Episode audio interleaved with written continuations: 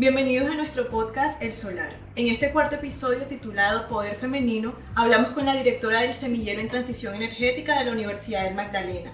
Haremos un recorrido de la historia del semillero, las motivaciones para crearlo, los retos y los productos, como también las investigaciones y proyectos que han llevado hasta la actualidad.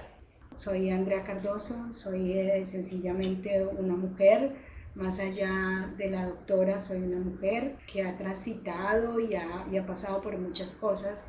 Una mujer enamorada del Caribe. Cuando llegué aquí a Santa Marta, supe desde un inicio, desde que llegué, que este era mi lugar, que la Universidad Magdalena era mi lugar y que quería hacer mi proyecto de vida en este lugar. ¿De dónde viene Andrea Cardoso? Eh, siempre me dicen, bueno, ¿y usted de dónde es?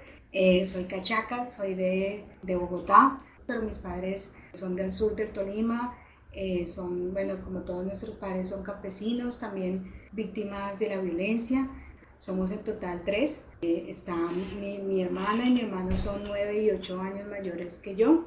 Estoy, bueno, yo soy la, la, menor de la casa y tal vez la menor como la más rebelde. Siempre me reconozco como una economista, pero una economista rebelde. La parte ambiental la heredé de mi padre en las charlas matutinas que él me llevaba siempre a la universidad. Yo estudiando economía, pero siempre teníamos discusiones de la parte ambiental, los conflictos. Para él el agua, el recurso hídrico era muy importante, pese que él era un abogado y trabajaba en, en Bogotá para darnos el sustento a la familia. Creo que influyó mucho en mí y encontré en economía un curso de economía ambiental. Cuando encontré ese curso también encontré como mi lugar en este mundo la primera temática en ese entonces era como el 2003, estaba el protocolo de Kioto del control de las emisiones de CO2 y justo estudiábamos y analizábamos con, con modelos tanto las emisiones de CO2 como los impuestos a la contaminación, como el, pensamiento ambiental desde la parte empresarial, pero también desde el usuario. Me tocó en la forma que tal vez en, en otras áreas de la economía me sentía un poco perdida en el tema y desde ahí en adelante empecé a profundizar los temas ambientales siendo economista. El solar. ¿Cuál fue esa motivación que la llevó a usted en un primer momento de crear el semillero? ¿Qué fue eso de lo que usted tuvo que rodearse para decir, bueno, necesito hacer esto siguiente para aportar también de otra manera a los jóvenes? Bueno, yo creo que toda, toda historia comienza también con una historia de, de cambios y una historia de crisis. Eh, bueno, tengo que aclarar que semillero fue una confluencia de, de voluntades, de sentires. El semillero, o sea, una persona muy importante en el semillero es Carlos Pardo y justo pues eh, Carlos Pardo me acompañó en esa crisis. El semillero se creó en un momento muy difícil en mi vida que fue el divorcio. Estaba en el 2018 pasando por un divorcio muy doloroso para una mujer y ver que el sueño y el plan que se había montado cayó. Bueno, nunca, nunca dudé de mi autoestima profesional pero sí mi autoestima como mujer. Entonces enfoqué mucho de mis energías en ese resurgir y ahí me encontré con, con Carlos Pardo, estudiante de la Universidad del Magdalena, nos encontramos, él, él, me ayudó y apoyó, es una persona que le gusta mucho el servicio,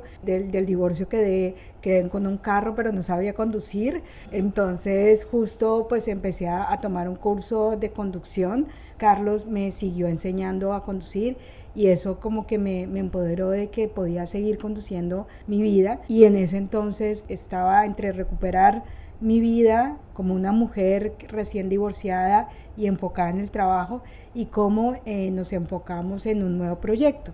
Carlos siempre eh, decía, profe, pero si usted trabaja en esto, ¿por qué no tiene estudiantes? Y recuerdo que en enero del, del 2018 recibimos la visita, visita de investigadores internacionales que por X o Y motivo nos hemos encontrado en el camino y que trabajan el tema de carbón y querían investigar. Esos dos investigadores fueron Felipe Corral, que siempre ha estado y fortaleció y gracias a él, eh, a los proyectos, a las ideas, hemos fortalecido el semillero. Y también eh, Tamra Hilberson, una eh, americana que estaba haciendo su doctorado y que incluso ella me, me ayudó mucho en, el desarrollo de mi tesis doctoral. Y llegaron acá y empezamos a investigar, empezamos a salidas de campo, ellos a investigar el tema de, carbón y vimos que, que, había como un interés internacional y nacional por el tema de carbón. Yo estaba recién llegada al doctorado, pues el, doctorado es un momento muy solitario, es un momento también de mucho debate.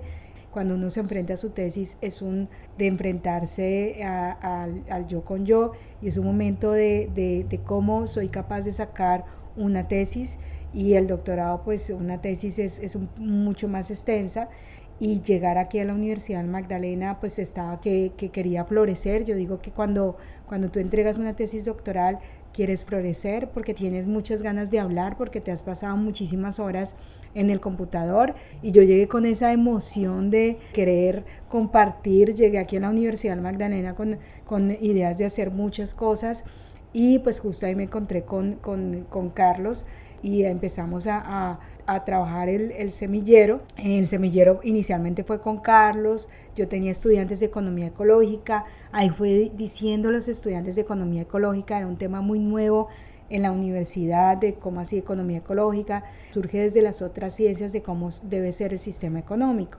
Entonces es un poco diferente a lo que se dictaba en economía. Y ahí empezaron a llegar los estudiantes. La primera estudiante fue Rosa Santamaría.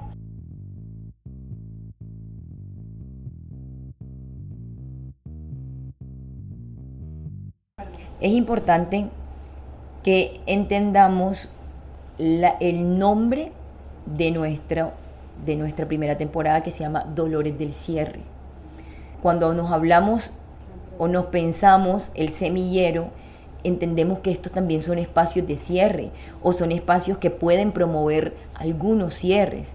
Entonces, la pregunta es, ¿cómo se conecta esta iniciativa con los cierres mineros o cierres termoeléctricos o cierres pueden ser comunitarios, pueden ser eh, cierres de amistades, cierres personales, o sea, ¿cómo usted siente que esto se conecta con los cierres? El semillero surge también de una necesidad de hablar de la salida del carbón. En el 2017 hablar de la salida del carbón era eh, como un sentir de las comunidades que sufrían los impactos del carbón, pero hasta ahí, porque nadie más hablaba de la salida del carbón ni mucho menos hablaban del cierre de una mina. Eso en el 2017 era imposible. Eh, los académicos sabían que precisamente por el cambio climático, por el protocolo de Kioto, las negociaciones climáticas, por el, aumento de la, de la temperatura del planeta, pues sabemos que el primer combustible fósil que se debía eh, reducir es el carbón. Entonces veíamos venir que eh, la reducción del carbón eh, los, los, ah, los, expertos o, científicos o puede decir también las, las comunidades, pero nadie más hablaba de esto. O sea, hablar en la universidad era, era abrir un espacio de que no, no era un tema conocido por todos y era un tema delicado porque estaban las empresas mineras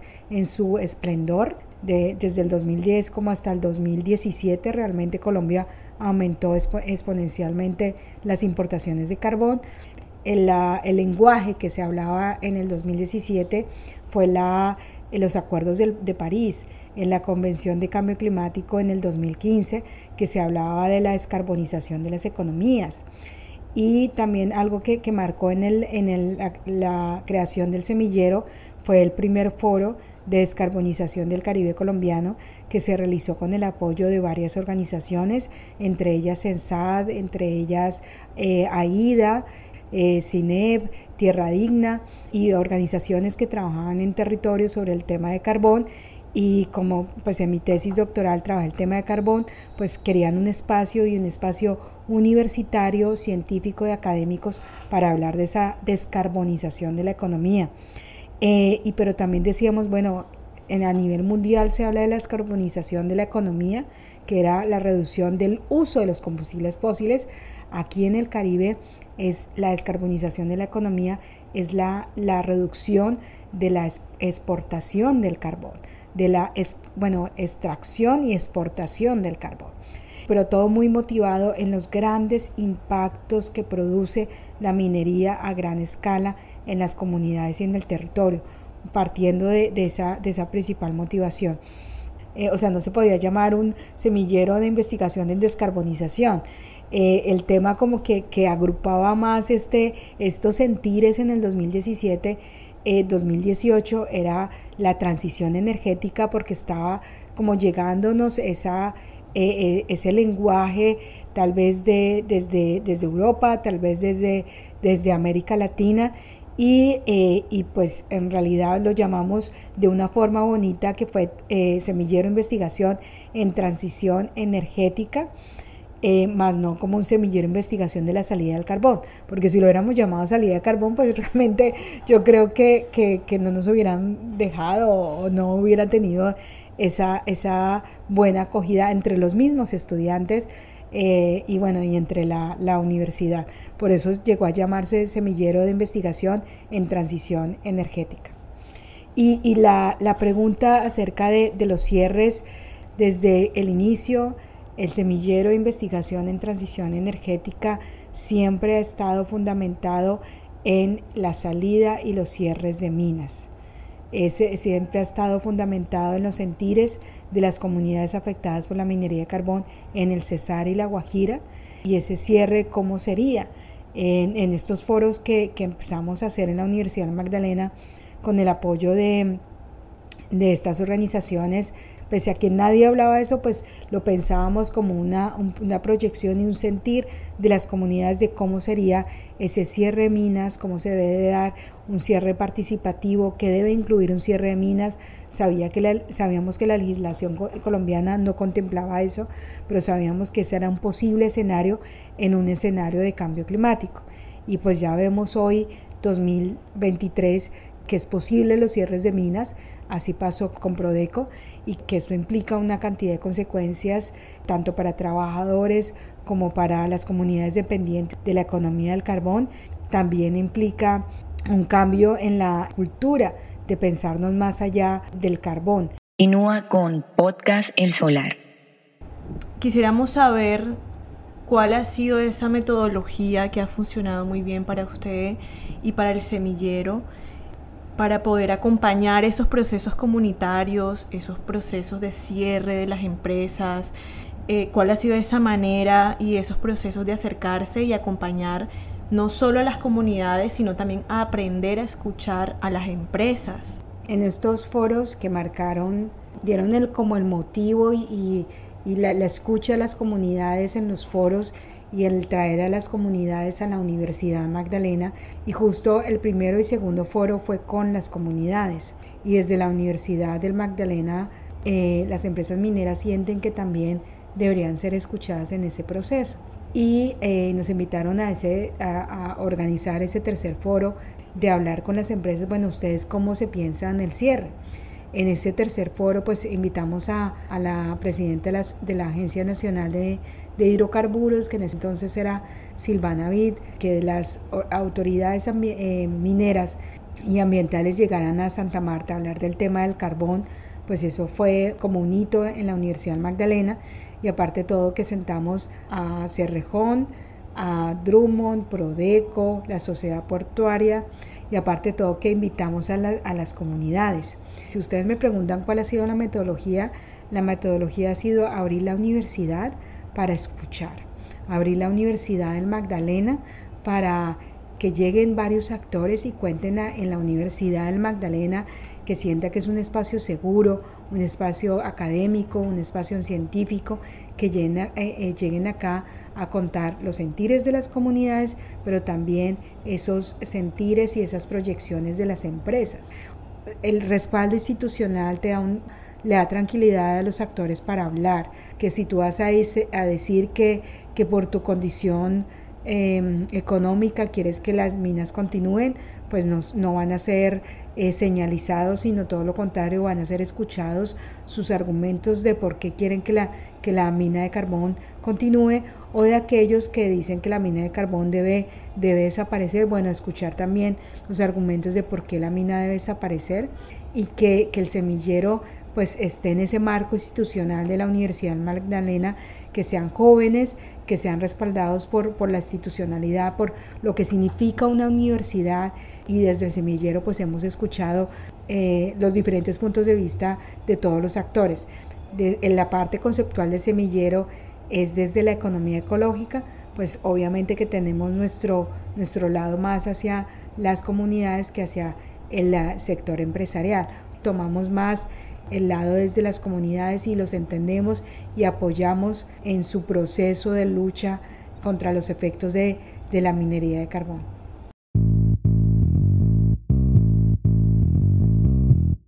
Teniendo en cuenta esto que nos acaba de contar, profe, el semillero, que es escuchar a las comunidades, queremos saber también cuáles son esos productos o esos resultados que ha generado el semillero. Yo sé que usted está muy orgullosa de todos, así que queremos saber y escuchar de su voz cuáles han sido esos productos. Bueno, yo hablar de los productos que no se ven, porque creo que la, del semillero, el potencial que tiene el semillero es de descubrir capacidades y habilidades.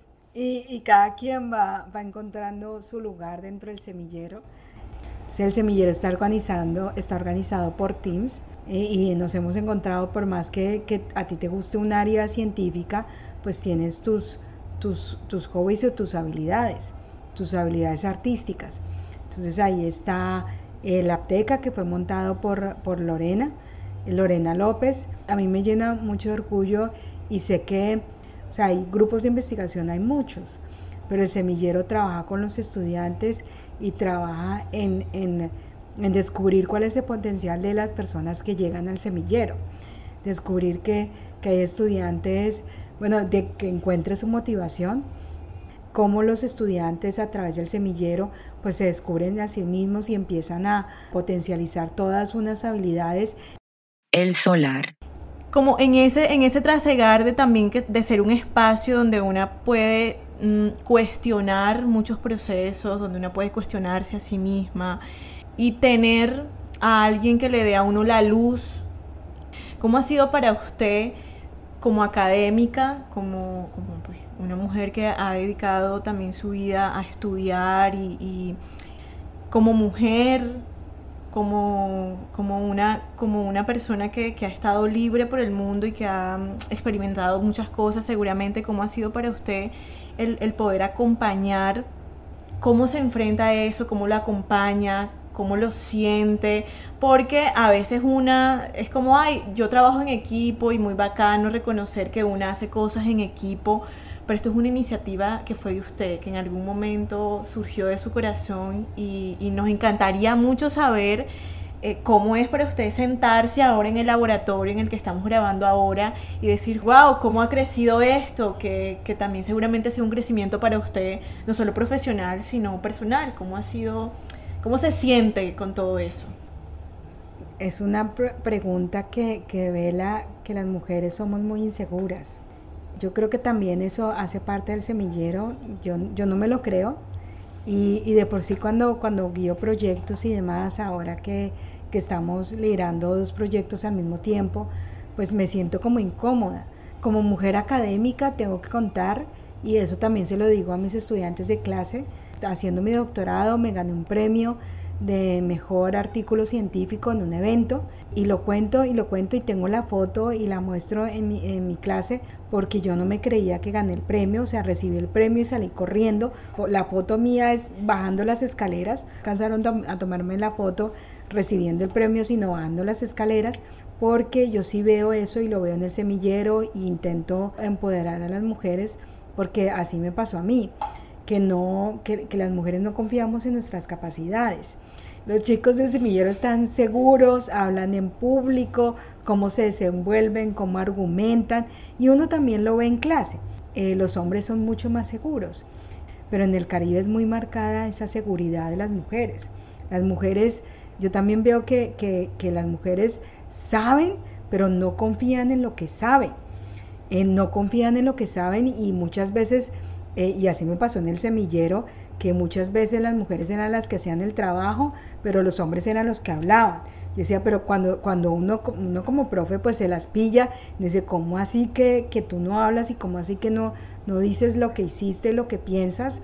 Es algo muy interno y yo digo que como mujer yo me siento extraña liderando O sea, ahorita con doctorado, con 43 años, con todo, me siento extraña liderando y no me siento como en mi estado de confort porque yo creo que está esa inseguridad dentro de mí, pese a que, también digo que, que, una de mis fuentes de seguridad siempre ha sido la figura paterna. O sea, mi papá siempre me, me empoderó y me daba muchos alientos de hablar en público, bueno, también por eso soy profesora, no me da miedo hablar en público, pero tengo esas inseguridades como mujer, me da miedo liderar en un proyecto, ¿será que lo hago bien? ¿Será que no? Tengo ese miedo y, y ese miedo pues me identifico cuando le pasan las estudiantes. Yo, creo que es un contexto, o sea, yo sé que las mujeres acá me entenderán, sé que los hombres dirán, no, no, no es así, pero sé que las mujeres me entienden que nosotras siempre estamos dudando de nosotras mismas, porque tenemos que hacer mucho y tenemos que hacer mucho para tener la, la confianza o la, o la, certeza que lo estamos haciendo bien, que es muy injusto en un, en un sistema patriarcal.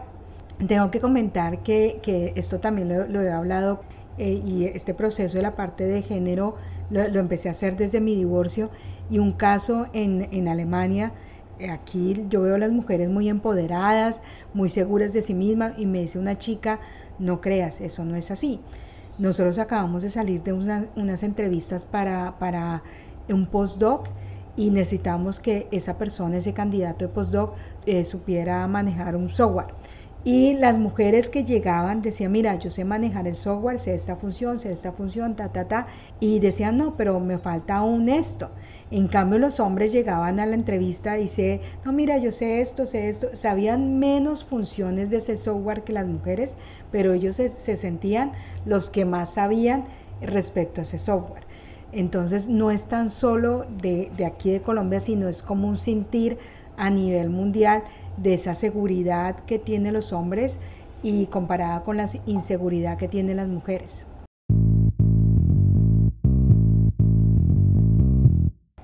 Bueno, ahora en qué vamos con el semillero. Yo creo que, el semillero, como eh, las relaciones o toda la vida es dinámica, el semillero creció eh, con relaciones de, de, las ONGs como AIDA, como Sensat, como Tierra Digna y seguimos teniendo relación con esas organizaciones, pero pues ya, ya siendo un poco más independientes y también eh, el semillero se ha fortalecido con apoyo de, académicos como Felipe Corral, como lo que es eh, Trayes, pero a su vez también está visionando nuevas, eh, nuevas alianzas. Yo creo que nos hemos probado hacia afuera el semillero, hacia esas alianzas con nuevas organizaciones pero creo que cuando queremos salir hacia afuera, pues hacia afuera de todo el mundo y el semillero es para trabajar a nivel local y para generar, para buscar esas potencialidades a nivel local, tanto de los estudiantes de la Universidad Magdalena, investiguen eh, sus realidades en la, en la Magdalena, Guajira y Cesar. Y eh, creo que este es un momento de introspección también y un trabajo eh, interno semillero hacia afuera, sino el semillero hacia adentro. Y justo en estos momentos estamos celebrando una alianza con el consultorio jurídico y con la clínica jurídica de la Universidad Magdalena, que es como un semillero de derecho. Y creo que la gran ventaja del, semillero investigación en transición energética es que llegan estudiantes de todos los programas y es conocido por profesores de varias áreas. Entonces, en esa introspección eh, debemos potencializar el trabajo eh, interdisciplinario con otras áreas que hay. La Universidad Magdalena tiene grupos eh, fuertes y grandes que podrían apoyar el semillero y podrían alimentar. yo creo que ese es el tiempo de unirnos con otros grupos similares dentro de la Universidad Magdalena, como lo es la Clínica Jurídica, que es un grupo de investigación de los estudiantes de Derecho unirnos con, otros eh, semilleros de investigación en transición energética de Colombia, sin abandonar, esto lo digo para no abandonar la esencia de lo que es un semillero de investigación, que es una escuela de cómo los jóvenes se encuentran y se enfrentan a la investigación. Mi mensaje poderoso es eh, acerca de las revoluciones pequeñas.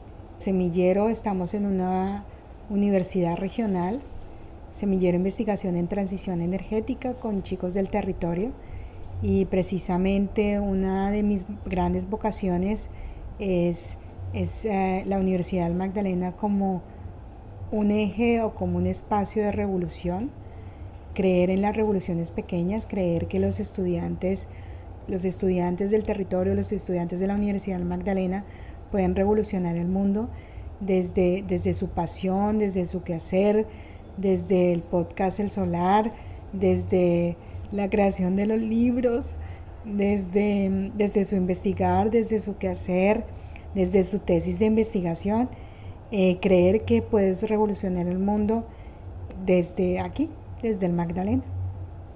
Queremos mencionar que como resultados eh, del trabajo que ha hecho el semillero en conjunto con comunidades y actores externos, tenemos tres libros que nos gustaría mencionar y que van a poder encontrar en nuestro link de bloque 10 en la descripción de este podcast y de todas nuestras redes sociales. Estos libros son Hechos, realidades y perspectivas de la minería de carbón en el Cesar y la Guajira, co-creación de la agenda de transición energética en el Caribe colombiano y Impulsos desde abajo para la transición energética justa, género, territorio y soberanía. Recuerden que estos libros los van a poder encontrar en nuestras redes sociales, síganos y nada, queremos agradecerle un montón a la profesora Andrea Cardoso, directora del Semillero de Investigación en Transición Energética de la Universidad del Magdalena. Muchísimas gracias por venir a este espacio, por compartir, por compartir todos sus sentires, por compartirnos la palabra y escuchar y dejarnos ser escuchada. Yo también le quiero dar gracias, profe, por esta juntanza, esta juntilla que decimos acá en el Caribe. Me parece muy bonito que nosotros siendo tan cercanas seamos tan lejanas.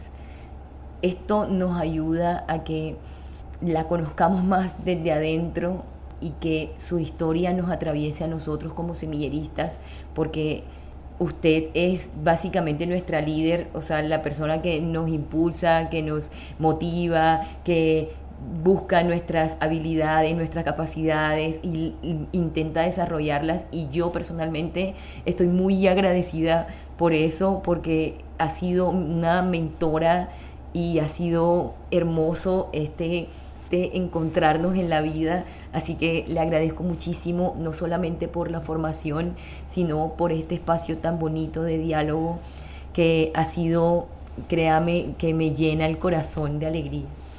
Cabe mencionar en este hermoso momento que Janine, Janine y yo hacemos parte del semillero en transición energética y que el solar surge como de todas esas ideas creativas y de todas esas ganas de compartir no solo estas investigaciones y los procesos y los acompañamientos académicos que nos mueven tanto dentro del territorio y fuera de él, sino también eh, fue un espacio para, para poder enseñar y, darle algo al, mundo, así como la profe siempre nos ha empujado, porque es una, es una pujanza constante de hay que hacer algo.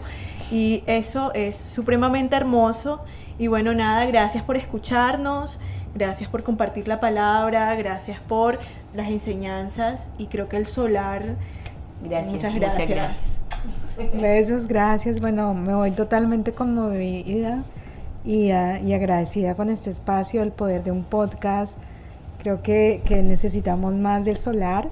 Eh, este solar eh, es un alivio, eh, es, un, es como un alimento más allá de de, la ciencia, porque la ciencia lo traspasa a uno y, eh, y, es como un momento íntimo más allá de, de lo que investigamos día a día.